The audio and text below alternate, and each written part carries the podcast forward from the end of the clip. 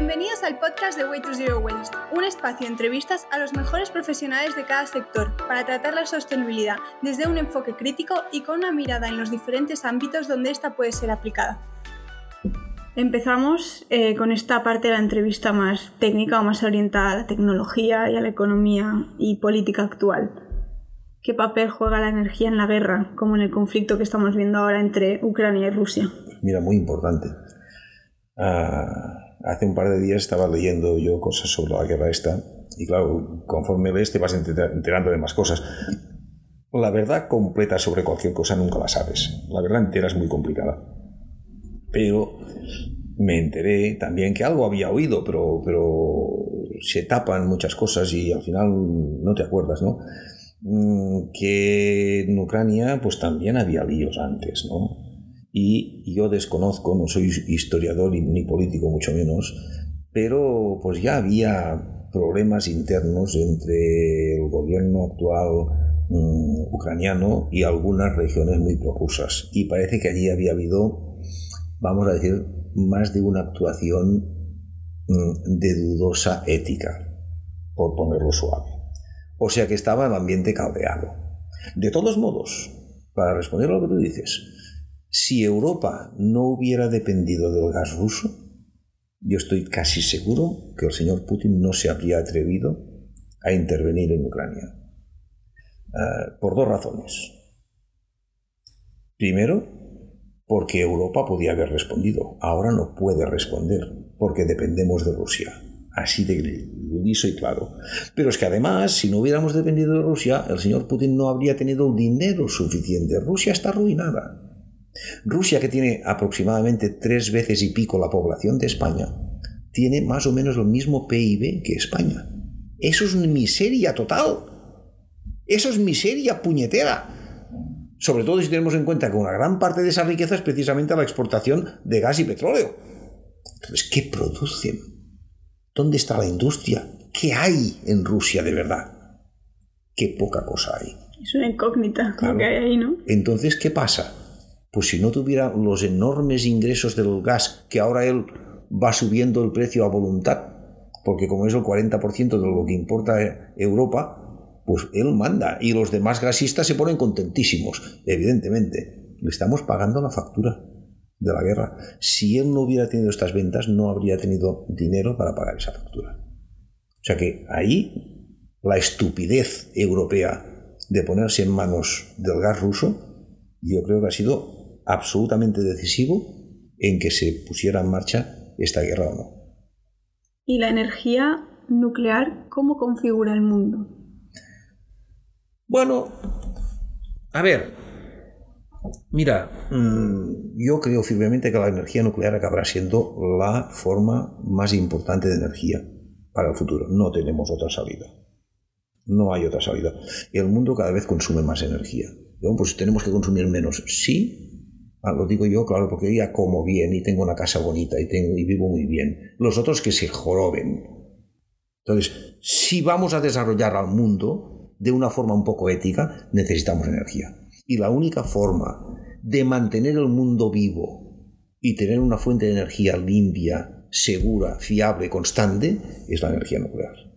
No hay gota de hoja. Con la energía nuclear me, surgen más dudas y una de ellas es el almacenamiento energético. ¿Es este un problema o una oportunidad? es un problema, es un problema. No sabemos, no sabemos almacenar la energía en grandes cantidades. Esto es lo que te decía antes, ah, en, la incultura general, que hasta ahí, bueno, pues, pues es, medio disculpable porque no es tan sencillo, ¿eh? ah, hay cosas que, son engañosas. O sea, lamentablemente la gente no, no sabe matemáticas, no sabemos suficientes matemáticas, y créeme que yo he estudiado bastantes y todavía no sé suficientes.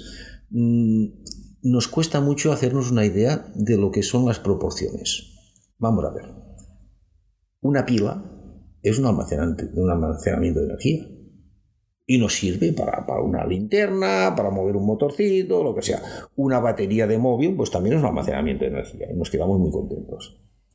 Lo que no nos damos cuenta es de la miseria de, potencia que gasta un, un móvil. Cuidado que mucha gente confunde ya potencia y energía. Vamos a definirlo. Energía es aquello que es capaz de hacer un trabajo. Potencia es cuánto trabajo eres capaz de hacer por unidad de tiempo. ¿Vale? Entonces, la energía de una batería de un móvil es pequeñísima, porque la potencia consumida por el móvil es misérica.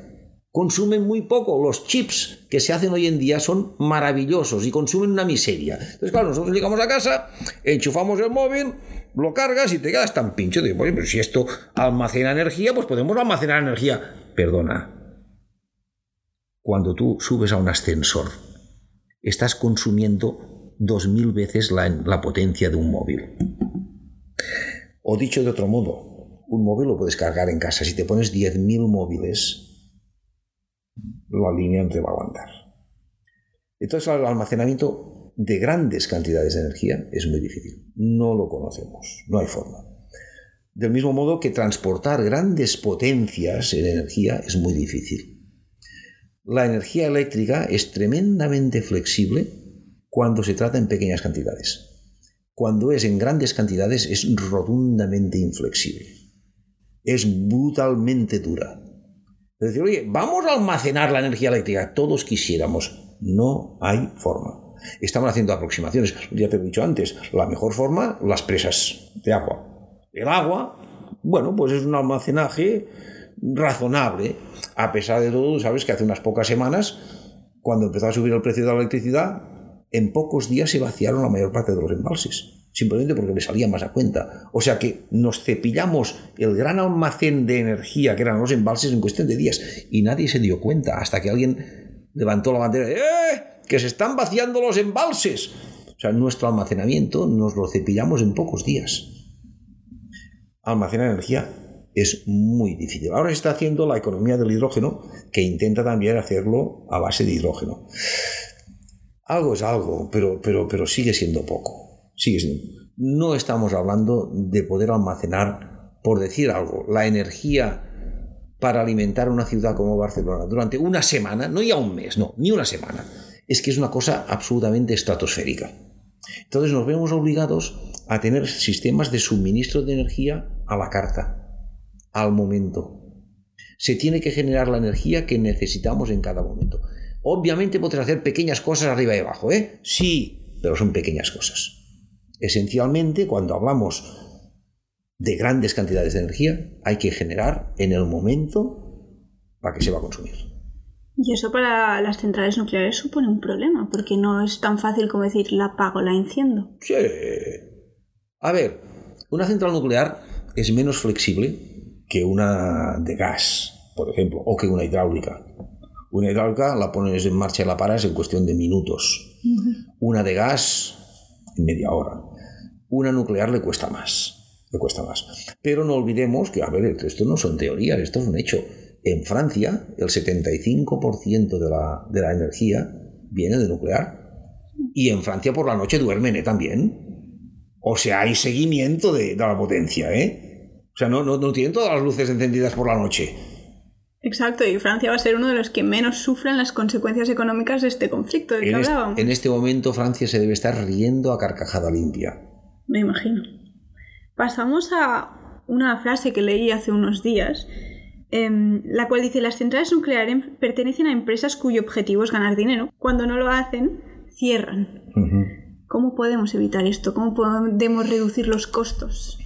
Pues mira, lo primero que hay que hacer es no ponerles impuestos extra porque si no hubiera impuestos extra, la energía nuclear sería mucho más atractiva. O dicho de otro modo, durante muchos años hemos estado subvencionando las renovables. O sea, a unos les poníamos cargos de propina y al otro le pagábamos la fiesta. Oiga, vamos a hacerlo bien. Luego viene la segunda parte, es cómo podemos optimizar. Mira, la energía nuclear, como bien sabemos, pues hombre, es, peligrosa, es si se hacen mal las cosas, pues es peligrosa. Si hubiera un, escape de, radiación en grandes cantidades, pues sería un problema, incluso un problema medioambiental grave. Le hemos puesto tantos, tantos, tantos sistemas de seguridad que al final, claro, mm, si tú tienes frío, te vas a poner siete abrigos uno encima de otro. A ver, a ver, quizá que con tres ya voy, ¿no? Quizá incluso con dos. ¿Me hacen falta siete? Si te fijas, el número de accidentes de verdad que ha habido en la historia de la energía nuclear son reducidísimos. Porque Chernóbil fue provocado. Y Fukushima no pasó nada. Además, fue una desgracia natural brutal. Piensa que hubo un tsunami superior al que había registrado en 500 años de historia. De esto hablaremos luego también. Y a pesar de ello, no hubo ningún peligro serio para el medio ambiente. Hubo emisión de radioactividad, sí, pero no fue ningún peligro serio. Entonces, ¿cuándo ha habido un problema grave? Three Mile Island, que quizá no lo vas a recordar, esto sucedió cuando yo estaba estudiando en Estados Unidos. Era la descripción del peor accidente que se podía dar en una central nuclear. Y no pasó nada. Y no pasó nada. Entonces, oiga, ¿no estamos exagerando un poco? Vamos a poner las seguridades que hagan falta, sí, pero no me pongas siete abrigos, porque al final resulta que quizá estamos haciendo las cosas más caras de lo que en realidad hace falta. A ver, cuando no lo conocemos suficiente, y sobre todo al principio no se conocía la, la energía nuclear suficientemente, pues oye, mejor le pones siete abrigos por si acaso. Pero ahora llevamos más de 60 años de experiencia. Mucha historia. Además, te puedo asegurar que los procesos industriales, los materiales han mejorado en estos 60 años es brutal. Y ahí sí que conozco un poco, porque yo me dedico a la metalurgia. Te aseguro que la evolución de los materiales es brutal. Oye, haciendo las cosas lo mejor que se sabe hoy en día, seguramente podríamos hacer centrales nucleares con menos abrigos, y también funcionarían perfectamente seguras, porque la seguridad va por encima de todo. Hablando de Fukushima y el huracán y el reciente incidente de Repsol causado por la explosión de un volcán en Perú, eh, me gustaría preguntarte por la seguridad ante terremotos, huracanes, tormentas. ¿Qué medidas se toman para evitar catástrofes? Mira, se toman muchas, muchísimas. Y de hecho, quizá por esto ha habido tan pocos accidentes nucleares. Pero incluso cuando se toman, como el caso de Fukushima, pues te viene un, tsunami superior al de toda la historia, mientras desde que la historia es historia. O sea, yo no sé si hay ningún geólogo que sea capaz de decirte cuál va a ser el terremoto más grande que va a haber en la historia de la humanidad. ¿Y dónde va a ser? Me temo que no lo saben. Entonces, ¿qué se hace? Bueno, pues se, se ponen muchas protecciones, muchísimas, pero asegurar al 100% de que nunca va a pasar nada, yo creo que eso es imposible. Pero claro, es que yo a veces les digo a la gente, mira, si quieres estar absolutamente seguro de que no te vas a morir, lo mejor es que no nazcas. Porque desde el momento en que naces estás en peligro de muerte. Y mucho más por otras cosas, incluido que te caiga una maceta en la cabeza antes de que te tengas un problema con una central nuclear. Entonces, ¿hasta qué punto bueno, es con la central nuclear puede ser terrible. De acuerdo. Vamos a ponerle las protecciones que sean razonables. No, el doble. No, tres veces. ¿Tres mil veces? ¿Dónde nos paramos? Hay que saber poner, pues, pues unas ciertas... A ver, no salen los periódicos. Cada año tenemos agricultores que mueren aplastados por su tractor, que vuelcan. Estoy oído amigos míos que su padre les ha pasado. ¿Tú lo has visto en algún periódico? No. Ah, pues, pues se han muerto agricultores. Cada año mueren agricultores aplastados porque el, tractor vuelca. ¿Vamos a prohibir los tractores? ¿Y volvemos a los caballos? Esto hablando de huracanes, tormentas y demás, pero el tema seguridad que hemos visto, por ejemplo, cuando estos días encendíamos la tele y veíamos que el ejército ruso atacaba Chernóbil o una central nuclear cerca de Mariupol, si no estoy mal, Sí, pues volvemos a lo que decíamos antes. La maldad del hombre es lo que hace las cosas peligrosas, no las cosas en sí. Es como decir, una moto es una máquina de matar. Si vas a 80 por hora y te pones contra una pared, sí. Si la empleas como Dios manda, no. ¿Qué vamos a hacer? ¿Prohibimos las motos? ¿O prohibimos que la gente se vuelva loca? Yo creo que lamentablemente no es posible. O sea, lamentablemente hay gente que hace las cosas mal. Pero yo creo que esto no es razón para prohibir las cosas que bien empleadas hacen el bien. Yo creo que hay una aportación que se habla muy poco de la energía nuclear en la economía, que me parece importante mencionar, y es la que contribuye al proceso de zonas de alto riesgo de despoblación. Eh, construir estas centrales nucleares en la España vaciada, por ejemplo, eh, iniciaría un proceso económico en esos lugares, ¿cierto? Sí, sí, en cierto modo sí, pero um, yo no quisiera ser triunfalista.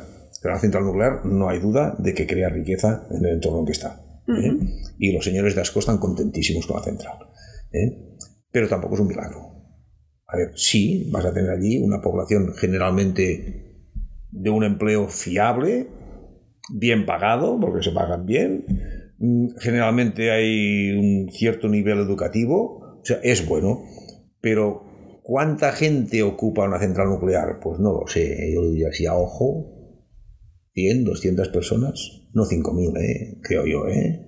La verdad es que no, no, me he puesto nunca en la gestión de la central nuclear. Digamos que es un crecimiento limitado. ¿no? Sí, sí. Es bueno, es positivo, no hay ninguna duda. Pero yo creo que hay, hay otras formas de crear más puestos de trabajo lo cual no le quita valor a la energía, porque la energía nos da un valor añadido sin lugar a dudas. Pero, digamos, una central nuclear es tremendamente productiva. ¿Qué significa productivo? Que da mucho valor añadido con poco esfuerzo humano. Pero lo que necesitamos es muchas cosas que se parezcan a esto, porque entonces subiremos nuestro nivel de vida.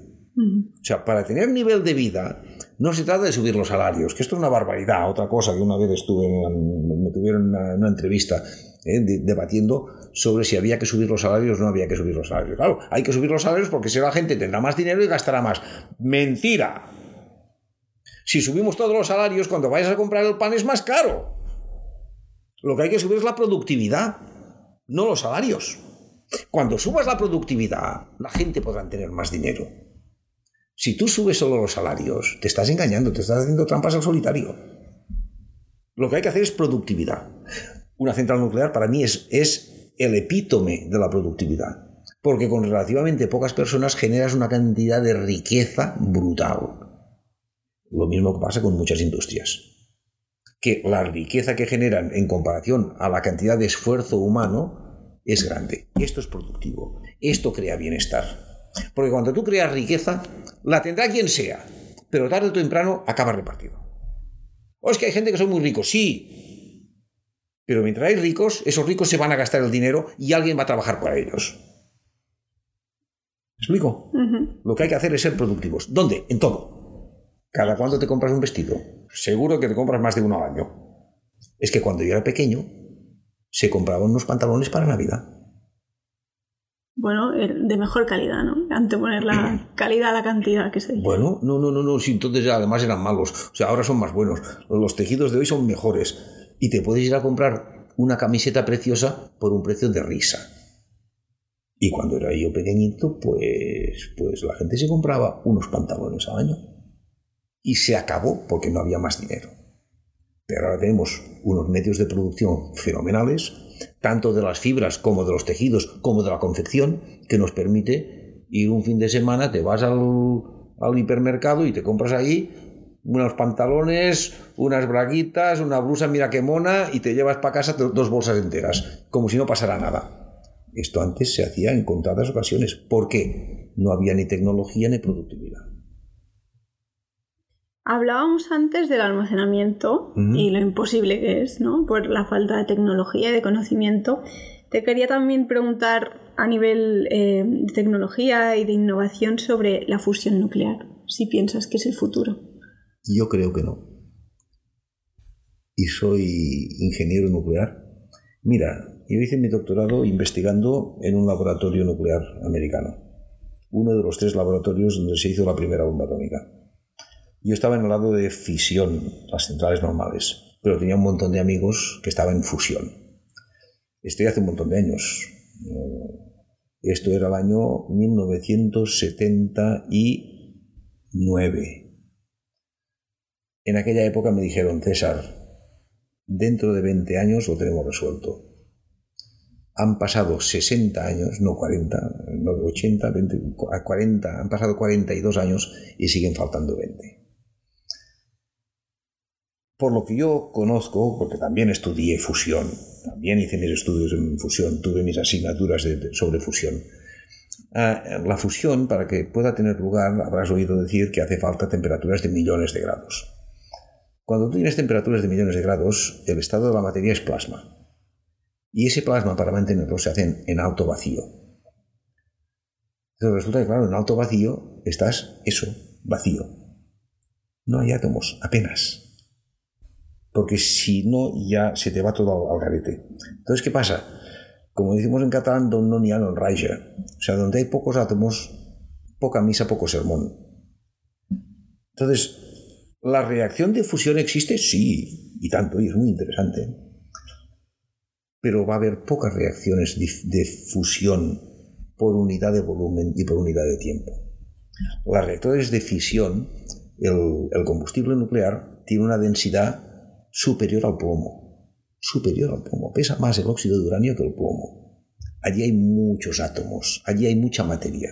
En el plasma no hay materia. O sea, conseguir que de una cosa donde apenas hay materia salga mucha energía, pues yo lo veo muy difícil. No entro ya en detalles de que las temperaturas esas que, hay resulta que te dan una radiación enorme, que esa radiación es un enfriamiento, en fin, entraríamos en, en detalles de física más complicados, ¿no? Mm, yo no lo veo claro. Pero vemos figuras como por ejemplo Bill Gates y su proyecto con Terranova y demás que creen firmemente en esta fusión nuclear y en que sea posible. Pues que lo vayan creyendo. Estupendo. Que lo vayan creyendo. Ah, a ver, también es bueno. Entonces estamos haciendo el canelo. Te hago una pregunta en respuesta. Cuando los americanos se fueron a la luna, ¿estábamos perdiendo el tiempo y el dinero o no? No sirve para nada ir a la luna. Allí no vamos a hacer ningún huerto ni nos iremos de vacaciones. Pero para ir a la Luna se desarrollaron un montón de tecnologías que luego han tenido impacto en la sociedad. Con la fusión también se están desarrollando muchísimas tecnologías que van a tener impacto en la sociedad. De eso no hay duda. Eso seguro que sí. De eso a que saquemos energía para enchufar una plancha, ya lo veo más difícil me quedo con esta reflexión de la luna y la fusión nuclear que me ha gustado mucho. Para ir ya terminando este podcast, te quería preguntar qué consejo le darías a alguien que quiere seguir una carrera en la energía nuclear. ¡Ah! Primero que se prepare a tener mucha paciencia, porque va a ser de los benefactores de la humanidad, pero va a ser un incomprendido. ¿eh? Y esto es lo que me he encontrado yo a lo largo de la vida. Tienes que ser muy filósofo para, para no pegarte un tiro. ¿eh? Mm, es bonito, muy bonito, muy interesante, tremendamente interesante, mucho más complicado de lo que la gente cree. Y yo estoy rotundamente convencido de que ahora es una buena opción para una persona joven estudiar ingeniería nuclear, porque no van a pasar 20 años que vamos a ver energía nuclear por todas partes. ¿Por qué? Porque en el fondo antes me has hecho una pregunta que la he respondido a medias. ¿Soy optimista para el progreso de la humanidad? Sí, ya te lo he dicho. Esto significa que haremos tonterías, haremos burradas, incluso ha habido guerras. Eh, la Segunda Guerra Mundial fue devastadora. Ya casi no nos acordamos, nos acordamos de la guerra. Pero yo he ido a ciudades alemanas que habían quedado destruidas y están preciosas. Yo he estado en Hiroshima, Hiroshima está precioso. ¿vale? Incluso ante la devastación de la guerra, la humanidad a la larga se reconstruye y avanza por muy brutos que seamos, afortunadamente, al final avanzamos. Y al avanzar se necesita energía. Con lo cual yo creo que no estamos ya muy lejos de que la humanidad se dé cuenta de que hay que ir nuclear. O sea que en este momento, que todavía no hay muchos ingenieros nucleares, eh, el que escoja ingeniería nuclear le aseguro un buen empleo durante muchos años. Qué buena reflexión, César. Para finalizar, te quería preguntar, que si hubieses podido ponerte en mi lugar, ¿qué pregunta te habías preguntado que yo aún no haya hecho? Bueno, pues... Por un lado, últimamente está muy de moda en, la humanidad lo del coche eléctrico. Ah, la energía nuclear tiene algo que ver o, puede tener alguna influencia sobre eso? Y la respuesta es rotundamente sí. Mientras no tengamos energía nuclear en cantidades olvídate del coche eléctrico. A ver, el coche eléctrico yo tengo mis dudas muy grandes, por lo mismo que te decía antes, porque un vehículo necesita grandes cantidades de energía, mucha potencia. Y cuando necesitamos esas, cantidades de energía, hacen falta cosas que hasta el momento no estamos dispuestos a tolerar. Por ejemplo, ¿estaríamos dispuestos a que Barcelona tuviera cinco líneas de muy alta tensión entrando? Si no tenemos ni una. Si tenemos a los alcaldes haciendo manifestaciones en contra de las líneas eléctricas, luego viene una nevada, se nos apaga la luz y dicen que somos tercermundistas. Los mismos señores que dos meses antes estaban en contra de una, de una línea de alta tensión. Cataluña, donde a veces somos también una vez más más pijos que nadie, con perdón, y soy catalán, Mm, no queremos nucleares, las queremos cerrar. Ah, pero tampoco queremos eólicas porque hacen ruido y además matan a los pajarillos. Ah, pero tampoco queremos fotovoltaicas. Y entonces los, los aragoneses que son más pragmáticos, no, no te preocupes, yo plantaré un montón de, de aerogeneradores y te mandaré las líneas. No, tampoco queremos la línea. Ah, pero en verano queremos aire acondicionado. Y para subir a casa queremos un ascensor y la nevera queremos que esté enchufada. Entonces vamos mal. Entonces con el coche pasa lo mismo. El vehículo consume una cantidad de potencia brutal. La gente no son conscientes, lo que te decía antes, de, en cuanto a energía. La cantidad de energía que hay dentro de un depósito de combustible es brutal. Y no hay nada que lo iguale hoy por hoy.